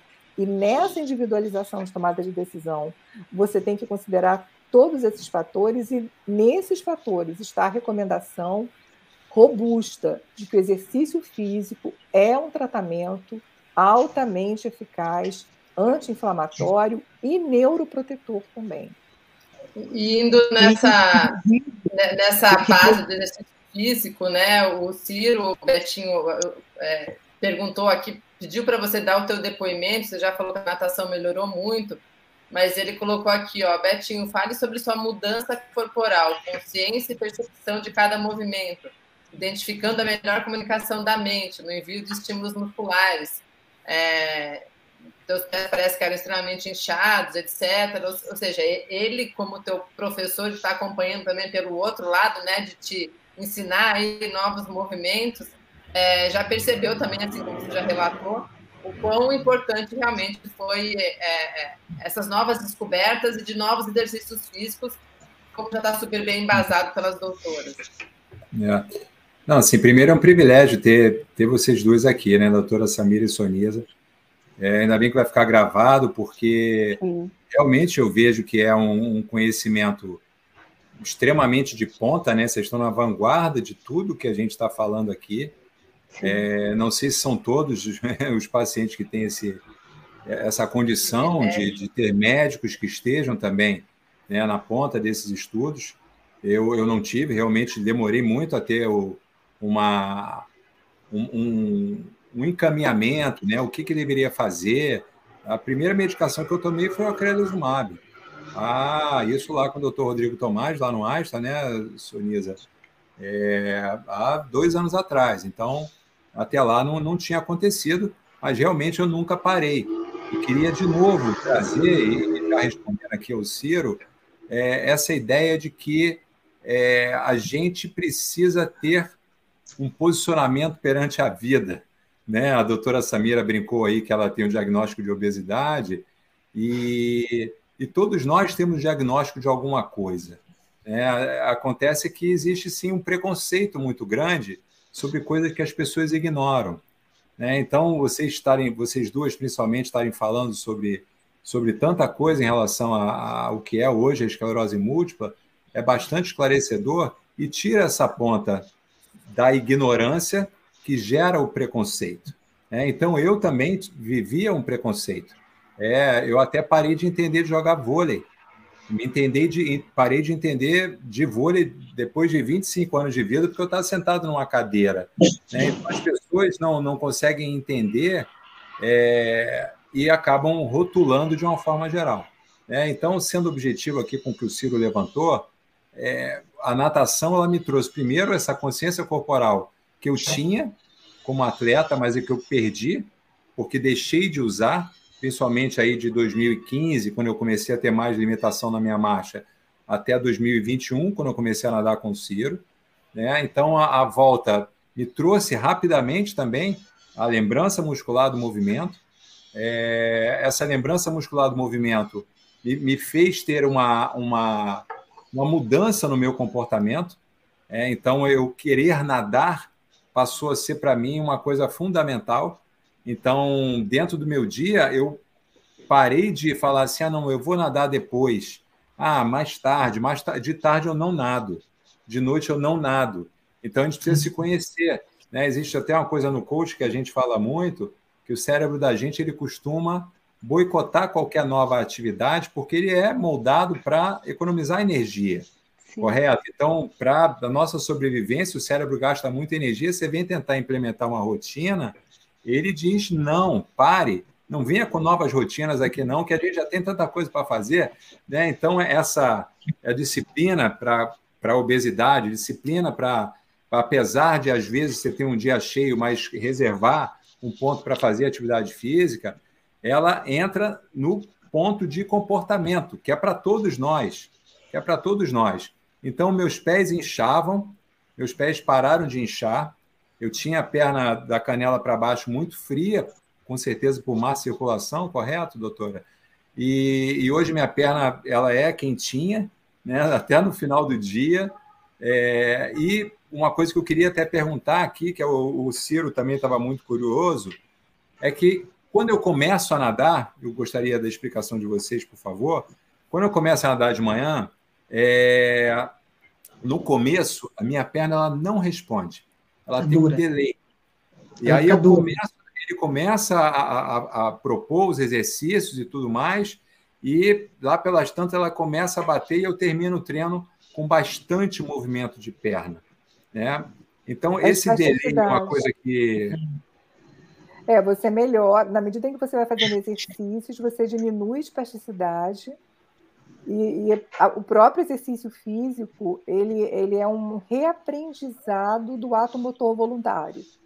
Cada então, o ato motor voluntário comandado pelo seu cérebro, né, pela via motora, na medida em que você cada vez mais o realiza de forma voluntária ou de forma involuntária naqueles pacientes que você não que não existe essa, essa possibilidade de você fazer voluntariamente de, de uma forma ou de outra o ato motor ele e a mobilidade motora ela vai sempre trazer um ganho na atividade é, que você se propõe a exercer. E, obviamente, diminui espasticidade, por isso você consegue um rendimento melhor na medida em que você vai é, fazendo os exercícios físicos. O exercício físico ele é tão importante que ele agora, nos CTIs, a maioria dos CTIs, dos bons CTIs, você tem esteira ergométrica, daquela que o indivíduo fica deitado, para fazer o movimento de perna e para fazer movimento de braço.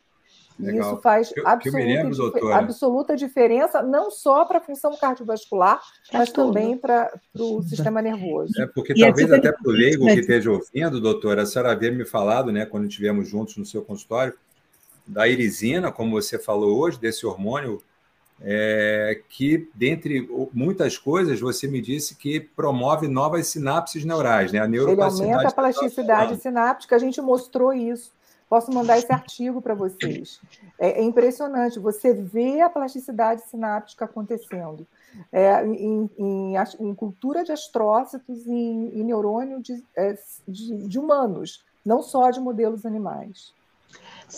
E nesse sentido, na prática clínica também impacta muito, sabe? Você falou da espasticidade, eu achei fantástico, Betinho, mas sabe outra coisa que às vezes os pacientes queixam, falam assim, ah, mas eu sinto fadiga, eu não vou andar, eu não vou fazer atividade física, eu não vou para a piscina porque eu sinto fadiga.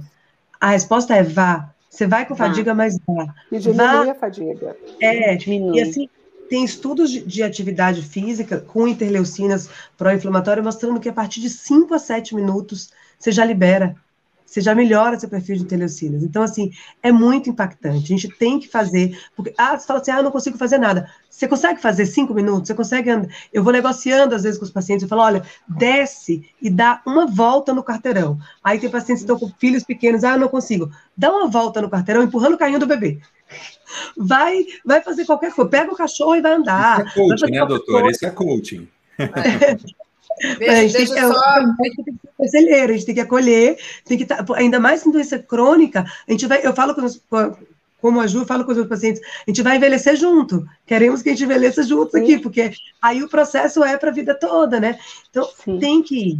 Porque não é só a espasticidade, melhora a fadiga, melhora a depressão, melhora o humor, melhora tudo. tudo. Mas a, a, o que você falou da espasticidade é muito importante. Existem motoneurônios chamados motoneurônios alfa, que tem nítida relação com o ato motor que é feito durante o, o treino voluntário.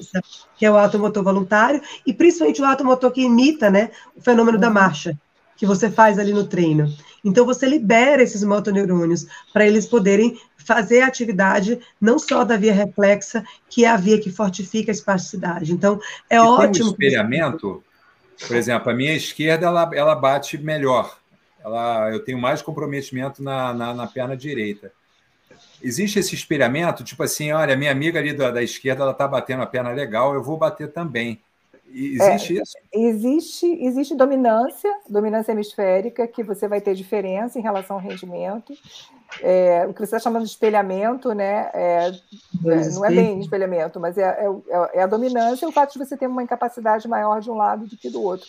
Eu só, eu só quero chamar a atenção para ficar assim, decodificar nessa mira, quando você fala das interleucinas, a, todas essas medicações que, é, que são disponíveis para esclerose múltipla, elas diminuem citocinas e interleucinas pró-inflamatórias, IL6, IL17, todas essas.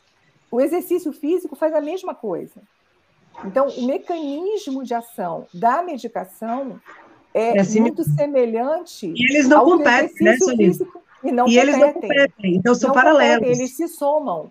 Então, se é. você pensa que quando a gente fala que o exercício físico ele é anti-inflamatório, ele é anti-inflamatório, ele é imunomodulador, ele é neuroprotetor. Por, e a intensidade? Tem duas perguntas aqui sobre a intensidade falando. dos treinos.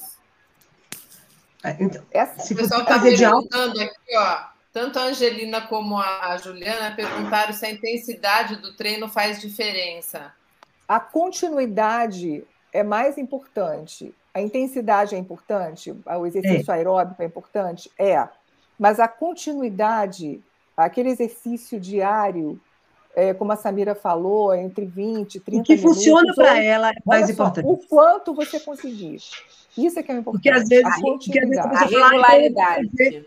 Ah, não vou fazer porque eu não gosto de fazer, ou eu não sei fazer isso. Aí eu falo, olha, sabe aquele exercício que ninguém deixa de fazer? Aquele que você coloca um tênis no pé e você vai andar. Porque isso ninguém deixa de fazer, porque você não precisa de nenhuma desculpa.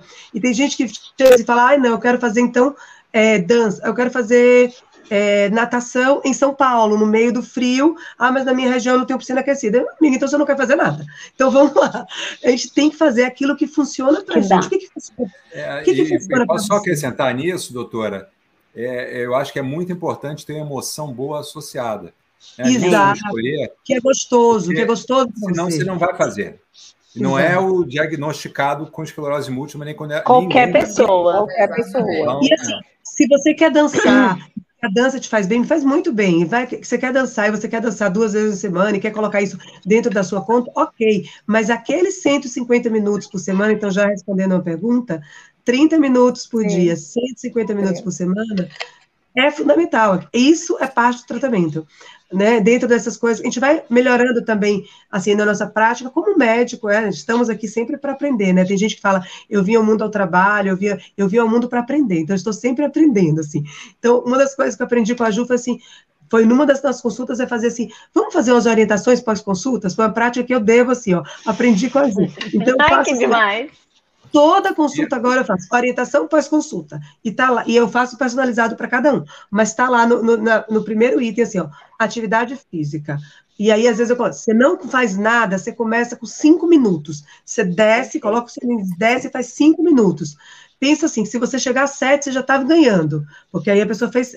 Eu, eu digo por mim, eu às vezes morro de preguiça de descer para fazer. Mas aí depois que eu chego a 10, eu falo, ah, agora eu vou até 20. Aí quando eu chego a 20, eu falo, ah, agora eu vou até 30, que é desaforo. Eu descer até aqui não fazer. Se desafia. Aí você vai, né? Aí você faz, Doutora, então você tem que descer. E, e, em relação à temperatura, é, um dia eu descia, a piscina estava 31 graus. Eu não consegui nadar. Eu, assim, aí veio, Ótimo veio você ter Ótima pergunta. Ótima Muito quente, né, Betinho? Muito então, quente. Betinho, é, é nós conversamos sobre isso na nossa consulta. Existe um fenômeno chamado fenômeno de Uthoff, né? É um epônimo desse fenômeno. É, o que, que acontece com, nas áreas que você tem lesão desmelinizante, destruição da mielina? O impulso nervoso ele passa mais lentamente quando ele se expõe a temperaturas elevadas, quando o corpo se expõe a, temperaturas elevadas. Então, é, os pacientes que têm esclerose múltipla, eles têm aquelas áreas de desmelinização, de perda da mielina, que estão assintomáticas. Quando você se expõe ao calor e a piscina aquecida, ela não é recomendada, e não é recomendada não porque ela vá dar surto. O calor, a temperatura elevada, o sol forte, andar de barco, tudo isso pode mas você tem que ter consciência que essa temperatura elevada pode deixar transitoriamente você com sintomas de situações que você já teve ou de áreas que não estão se manifestando e que isso dura alguns minutos, algumas horas e depois você recupera. Isso piora a doença? Não. Isso provoca surto? Não. Isso é, é, é sinal de que você está tendo um surto novo? Também não. Isso mostra que a temperatura elevada é, revela que você pode ter, ficar sintomático transitoriamente e você recupera isso depois. Então você não um surto ele tem que ter ser uma, uma, um sintoma sustentado pelo menos por 48 horas, 24, 48 horas. E essas situações são situações totalmente transitórias. E você não conseguiu é, provavelmente nadar na piscina aquecida exatamente por isso. Você tem lesões é, desmelinizantes, você tem aquelas áreas onde o impulso nervoso passa mais lentamente, e na piscina aquecida passou mais lentamente ainda, e você ficou transitoriamente sintomático, pior do quadro motor, mas você recuperou logo depois que saiu, alguns minutos ou uma hora depois, provavelmente. Deixa eu perguntar uma coisa. Isso não foi um surto, isso não provocou piora da sua doença. Isso tem que ficar muito claro, né? Tá claro. Fala, Ju. É Eu sempre, a Samira sempre me falou disso, inclusive de pacientes que iam morar, que moravam fora do Brasil, mas quando vinham para o Brasil tinham sintomas de novo, porque o Brasil é muito quente, e aí tinha essa sensibilização diferente, e às vezes até novos surtos. E eu sempre gostei de tomar banho, daquele pelano mesmo, assim, escalda banho, que daí você estoura chuveiro elétrico, de tão pouquinho que eu ligava o chuveiro e tudo mais. Mas aí, depois, né, ao longo da evolução da doença e tudo mais, tudo que eu aprendo, que eu leio, que eu descubro que é pró-cognitivo, que melhora o cérebro, eu procuro fazer. E aí, há dois anos, eu comecei a ler mais sobre hormese, que é quando você expõe o seu corpo a um estresse, que pode ser de jejum, que pode ser de banho gelado, que pode ser de atividade de alta intensidade, e é uma curva em um invertido. Quanto mais você aumenta o estresse, você tem benefícios celulares. E aí, quando você começa a ter muito estresse, você começa a ter prejuízos celulares. E aí eu pensei, gente, o banho é um desafio para mim. Eu quero aprender a tomar banho gelado, que eu acho que além de eu melhorar as minhas células, a reparação de DNA e tudo mais, eu vou, posso melhorar a esclerose múltipla, quem sabe. E foi assim que eu comecei a tomar Bahia, banho não, gelado. Agora em São Paulo. Porque se ela mora em São Bahia, Paulo. ela mora no Rio? Não, ela mora em São Paulo. Então, assim, e para mim foi assim um benefício incrível. E aí eu comecei a ler os estudos que tinham. Tem uma publicação na PLOS de 2016 com 3 mil pacientes, mostrando melhora da resiliência, melhora da imunidade, melhora da depressão. Assim, muitos benefícios. Falei, eu vou ter que viver isso agora. E assim, a minha vida só melhorou de um ano para cá, que eu só tomo banho gelado. A nossa conta de luz diminuiu em 30%, que meu namorado aderiu também. E assim, a minha disposição é outra, aquele choque adrenérgico me faz muito bem, fico mais disposta, mais atenta. E aí, agora que eu fui de férias, sabe o que é zero sofrimento de entrar na cachoeira gelada? Uma dessensibilização que me deu eu liberdade. A então, Ju assim, está muito plena nessa água gelada. Assim, me deu liberdade, Mi. Então, assim, poder aproveitar a vida com mais liberdade, com uma intervenção que economiza dinheiro, gente. Tudo que a gente, gente propõe, você gasta um dinheiro. Hormese, você economiza energia, economiza Betinho, dinheiro. É vamos nadar na água gelada, Betinho. Pois é, mas era outra pergunta que eu ia fazer. Né? Quando a água está muito gelada também, é... pode dar espaço. Perda? Pode, aumenta, aí aumenta a espasticidade. Por causa dessa curva em U, né? Quando você fica exposto a um estresse excessivo, você piora celularmente. Encontrar o, o, equilíbrio. O ponto de equilíbrio. É. E cada pessoa tem um, porque também vai depender do número de lesões ou de localização e tal. Então não, não, não se cobra que te, o dia da pessoa tem que ser do outro, não. Cada não, pessoa sim. tem um, né? Então, é, é, eu nem falei para o meu professor que está me ouvindo aqui para ele não ficar então, preocupado. Ele está agora, na piscina gelada, uma, um dia nadando na piscina gelada, alguma hora eu comecei a ficar tonto, coisa que nunca aconteceu comigo antes. Aí eu parei de nadar e associei a que o dia estava tava frio, tudo bem que eu estou falando no Rio de Janeiro, né, não é São Paulo, mas a água estava bastante gelada. E aí começou a me dar uma dor de cabeça estranha, me deu uma tonteira, eu parei de nadar. É, esses extremos podem contribuir para sintomas transitórios, né? Tanto o calor exagerado quanto o, a temperatura muito baixa. É, tanto que o Antônio aqui, o nosso ouvinte que mora em Porto Alegre, falou, no ele está falando, exatamente. correr pedalar no horário é muito Isso. quente, já tá, que é mais quente, e no verão ele tem que estar na rua antes do sol nascer. Aí vai depender do tipo de comprometimento que a pessoa tem, né? Do déficit motor, da espasticidade, é, do, de onde está a topografia dessas lesões. É, é muito individual a gente é. comentar, assim, de forma geral fica um pouco mais difícil, mas em, assim, em princípio seria isso que, que nós comentamos em relação à espasticidade e, aumento, e baixa temperatura, que piora, e aumento de temperatura, que diminui o, a transmissão do impulso nervoso e pode dar sintomas transitórios. Olha, pessoal, talvez vocês não tenham percebido, né, Mi? Isso eu ia falar, eu ia falar que eu, eu falei para ler, esse bate-papo, esse assunto é muito bom, que voa.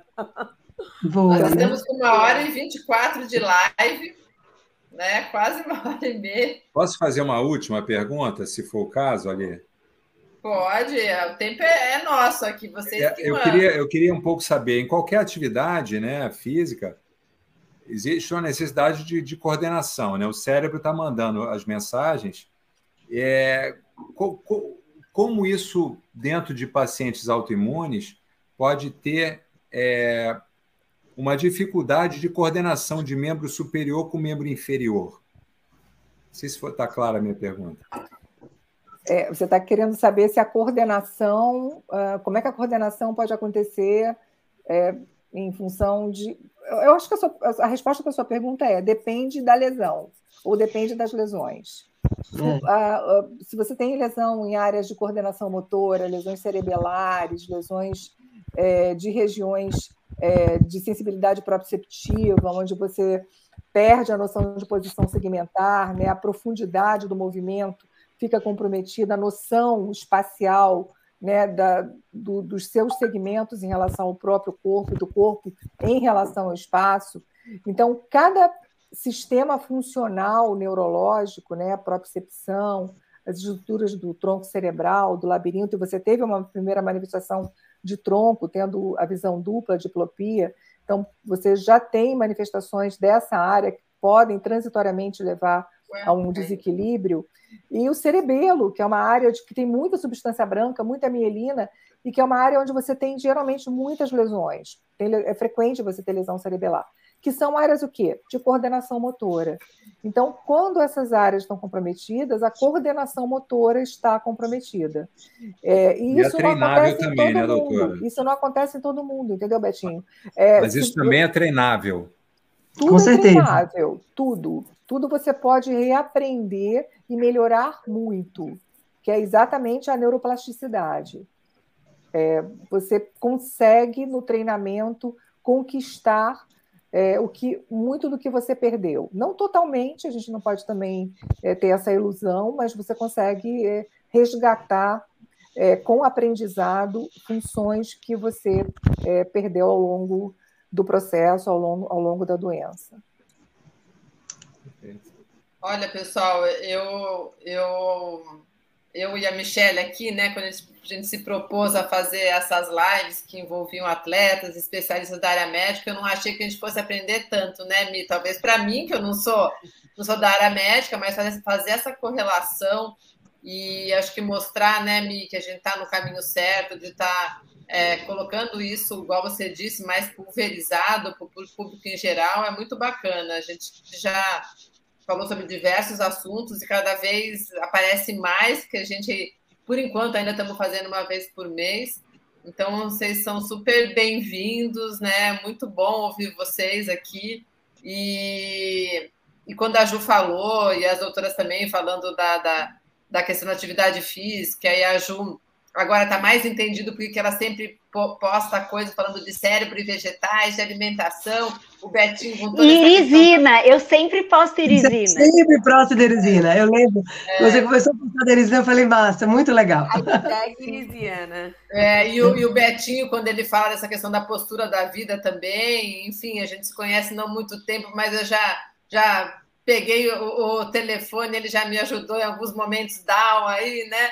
Então é muito, muito bacana ver que tudo isso se casa, a questão que vocês falaram em relação à alimentação, exercício físico e a postura para a vida, né? É, é, quando que a gente imaginaria que vocês fossem falar que ficaram melhores, né? Igual a Ju falou, eu não quero ter, não queria ter esse diagnóstico, mas uma vez que eu tenho, é, o que, que eu posso fazer para continuar e ainda melhor ainda? O Betinho também, depois que passou a fase de revolta, e aí me, me lembrou aquela live que a gente fez com para-atletas, né? Já, já fizemos com atletas transplantados, mas já fizemos com para-atletas que não nasceram com a deficiência, né? Eu lembro de um deles que era normal e perdeu no acidente de moto a perna, um, um atleta que até foi da seleção de vôlei paralímpico, o Betinho.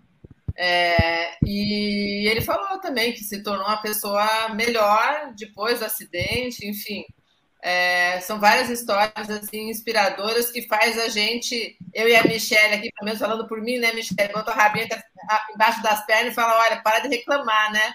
porque é tanta história inspiradora aí que, que é, é, é, muito, muito show aí. Fico grata Alessandra, Alessandra, deixa, deixa, Alessandra, eu acho que é importante a gente falar algo aqui que tem a ver com o momento que nós vivemos é, recentemente. É, esse, a iniciativa de vocês permite que a gente converse com base científica sobre algo que impacta a saúde da população.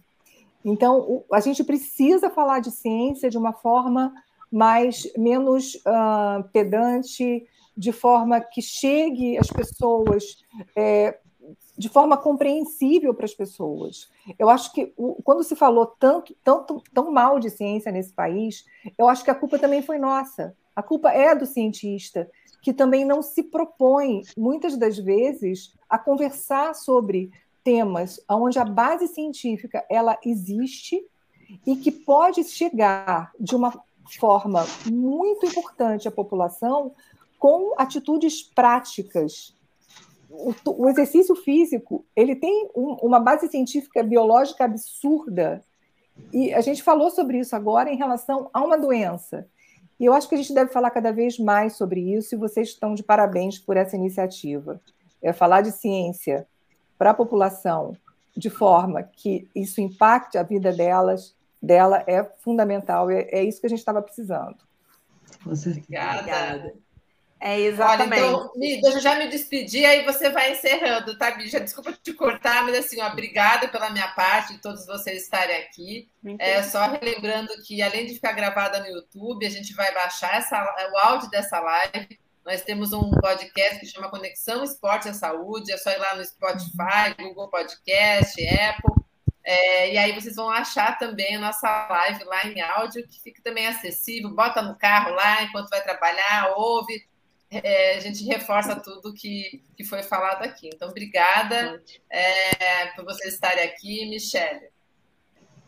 É, também gostaria de agradecer a presença de todos. É, a gente, quando é, escolhe os temas e, e, escolhe os atletas e os especialistas, é sempre com muito carinho e com muito, muito dedo, né? É, a gente sempre tenta trazer é, os, os profissionais que vão falar com muita propriedade do assunto, né? É, não digo propriedade, é, nomes, não é isso. É pessoas que vivem aquilo, que entendem daquilo. É, é, a gente sabe a vida, a gente acompanha, né? Seja eu a ler a vida da Ju, a vida do Betinho. Eles que indicaram a Samira e a Sanisa, muito prazer em conhecê-las. É uma honra estar aqui nessa, nesse bate-papo live informal, mas muito científico, né? E, e, a disponibilidade que vocês trazem. A gente aí está uma hora e 30 minutos e vocês é, rechearam a, o nosso bate-papo com informações riquíssimas. E simplesmente porque é, vocês querem fazer com que a população seja melhor. E isso é maravilhoso mesmo, né? Quando a gente cria movimentos do bem, que a gente se une, é para isso. A gente não está pensando é, em, em, audiência, nada. A gente quer transformar é, a vida do próximo. E cada um que puder, que assistiu, que puder compartilhar a live ou o podcast, é, vai estar tá trazendo, vai estar tá dando essa informação de qualidade e, e com consistência, né? É, a Ju, inclusive, é, teve uma a namorada do primo do meu marido que veio desesperada, não sei se a Ju lembra disso, desesperada. É. Mia, olha, a única médica que eu conheço da família é você, e o meu marido é mais fechadão, aí ninguém fala muito com ele. E aí, também é médico, mas ninguém pergunta muito para ele. Mi, por favor, peguei o telefone, o seu telefone, eu terminei de receber um diagnóstico de esclerose múltipla, minha vida acabou. Eu falei, negativo, sua vida começou. Vamos por partes.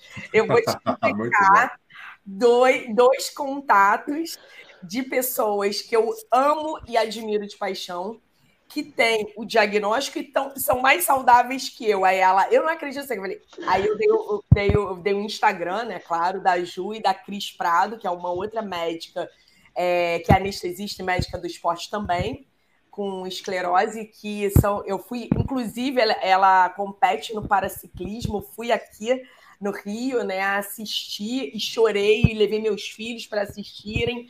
E assim, e é isso, eu acho que a gente está aqui. É, eu me sinto de mãos dadas com vocês e agradeço muito, muito, muito de coração a presença de todas vocês. E do Betinho, fruto aí entre as meninas. Pessoal, então a palavra está com vocês. Se vocês quiserem dar o um recado final, fiquem à vontade. Levanta o dedo para ver quem falar primeiro. Acho que eu vou falar, então, complementando a Sonisa, é, é uma honra e é um prazer estar aqui. A Ju sabe que eu sou meio tímida para falar em público, além de ter uma certa dificuldade com essas coisas de tecnologia. Como é. vocês viram, caí aqui algumas vezes. Mas é, eu aprendi uma das coisas agora, estudando um pouco sobre essa questão de comunicação médica, é, até com o doutor Drauzio, numa das, das palestras que a gente teve com ele internamente no hospital, e ele falava assim, Samira, um dos problemas é que quando os bons médicos não vão a público falar, os maus médicos proliferam-se. E eu é, acho que perfeito. Ele, ele impactou, ele, eu, né, quando eu vi isso, eu falei, nossa, ele impactou muito. E se a gente olhar Hoje em dia a gente tem melhor informação, por exemplo, de informação médica do que, por exemplo, de um problema jurídico. Se eu tiver um problema jurídico, muitas vezes a gente fica no mato sem cachorro sem saber o que é verídico, o que não é. Mas médico, né? Pessoas como o Dr. Drauzio e outros tantos fizeram muita diferença. Eu acho que está na hora de nós, neurologistas, também fazermos. Porque nesta área, neurologia, psiquiatria, é, envelhecimento, tem muito mais tabu, tem muito mais.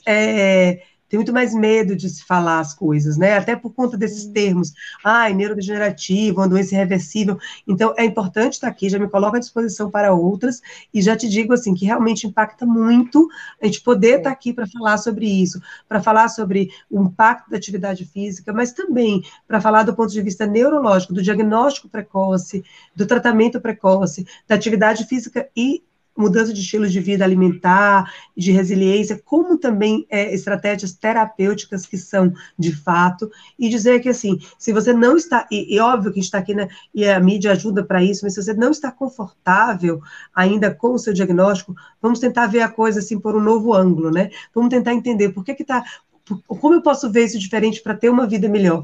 Porque, bem ou mal, problema todo mundo vai ter, né? Agora, o que, que eu posso fazer para poder lidar melhor com os meus problemas? É, a gente fala muito nessas coisas da mídia social que a gente mostra muito tudo que está bem e o que está ruim.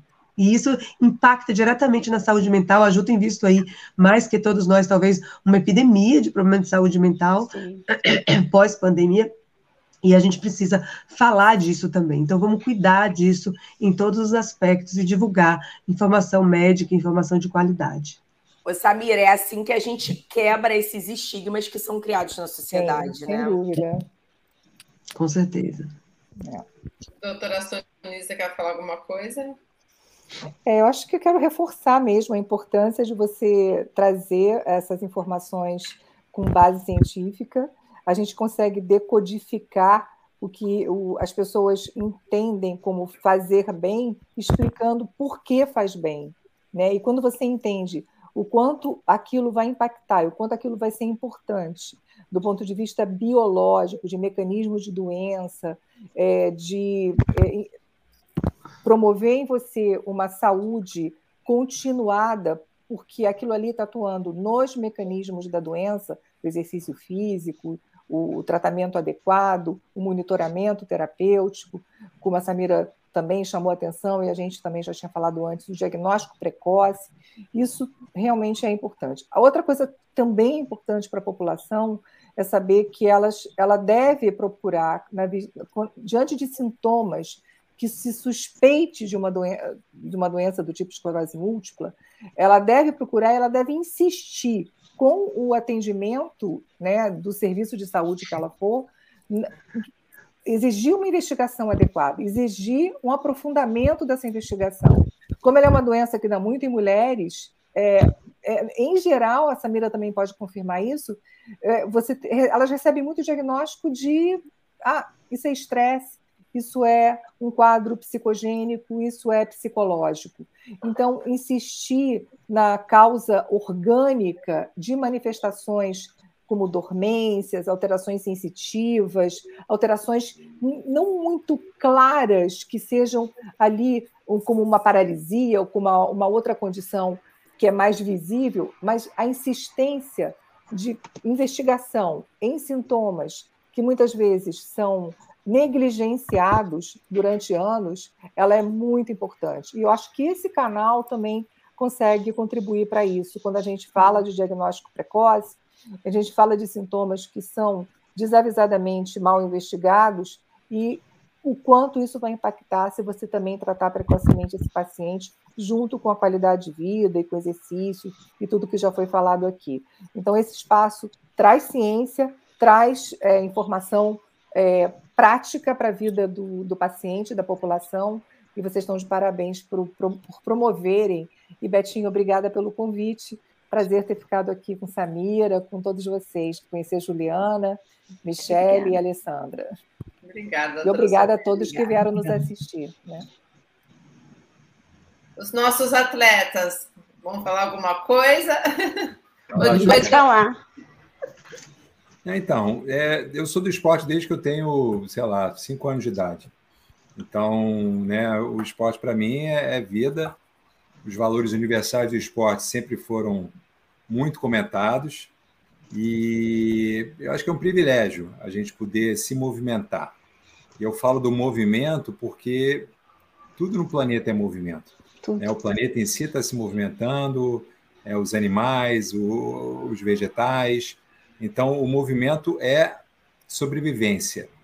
Né? Então, dentro de qualquer quadro que qualquer um esteja vivendo, o movimento é o que faz com que surjam oportunidades, surjam pessoas, né? é, é, encontros, coincidências, né? como esse aqui, onde nós estamos aqui partilhando tanta coisa bacana e de utilidade para os outros, é corroborando a ideia de que a natureza ela é sábia, né? O nosso corpo ele é sábio, né? Existe um conceito que que né, a gente acabou, vocês não falaram hoje, que é o da homeostase, né? O corpo ele procura estar sempre se reequilibrando, né? E obviamente que tem os fármacos aí que vocês falaram, que hoje também ajudam que esse equilíbrio aconteça.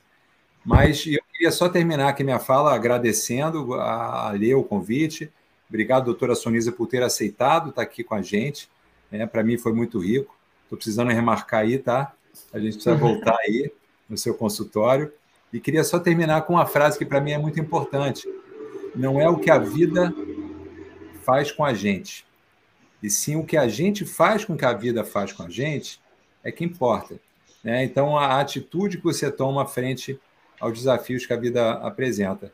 E como a Juliana falou no começo, né, que eu acho que os desafios eles sempre vêm cobertos de oportunidade de aprendizado. Então, não posso também dizer que sou grato à esclerose múltipla, mas ela certamente me transformou também. Tá bom? É isso, pessoal. Obrigado, tá? Muito obrigada. Lu, então é, você vai encerrar para a gente. Vou encerrar. É, quero agradecer demais pela oportunidade, super emocionante. Antes de ser um serviço de utilidade pública, né? A contribuição incrível dessa aula que a gente teve com essas duas médicas maravilhosas, inspiradoras. E é como vocês falaram, fica disponível, pode ouvir a qualquer momento, pode contribuir. Alguém pode pensar, ai, mas meu pé ficou dormindo tanto tempo. Não faça que nem eu, não espera quatro meses para ver o que está acontecendo. Não. Vai lá ver, né? Alguma. O corpo fala. E até uma, uma outra atividade muito pró-neural que eu costumo é, recomendar muito desde que eu comecei a, a praticar todo dia é a meditação. Né? A gente tem estudos aí mostrando aumento da espessura cortical. Gente do céu, se a gente aumenta a conexão entre os neurônios e a gente protege o nosso cérebro com 10 minutinhos de respiração por dia. De novo, eu gosto dessas intervenções que não custam dinheiro. Você toma um banho gelado, você senta para respirar. Precisa de muita coisa para melhorar o cérebro? Não precisa de muita coisa. Uhum. Você põe um tênis e dá uma volta no quarteirão, você come mais salada crua e a vida melhora. Então, assim, são informações muito simples que a gente pode melhorar a nossa vida, mas principalmente o acompanhamento médico, né? E tem estudo que mostra, até postei esses dias, que acompanhamento médico reduz morte. Porque você vai lá, você conversa, você pergunta, o médico fala: olha, reparei em tal coisa. Que nem eu tive Covid e fiquei bem plena, assim, ah, eu tive Covid, daí desencanei dos meus exames de rotina, ai, Covid, meu Deus. Aí a Samira mandou uma mensagem. Ju, e os seus exames de rotina? Eu, ah, é mesmo, eu tenho esclerose múltipla além da Covid. Acho que eu vou fazer tudo isso. Então, só de você ter vínculo com o médico, que dá um toque, que te lembra uma coisa, que faz você repensar sobre o seu estilo de vida, isso faz muita diferença, impacta, né, ao longo da nossa vida. Então, muito obrigada a vocês por estarem aqui, a, principalmente a Mia e a Lê por terem promovido esse encontro, e eu espero que a gente possa inspirar outras pessoas a partir da nossa história, Betinho. Com certeza. Obrigada. Um beijo então, grande. Pessoal. Beijo grande para todo mundo. Até mais. Beijo para vocês. tchau. tchau. Tchau, tchau. Tchau.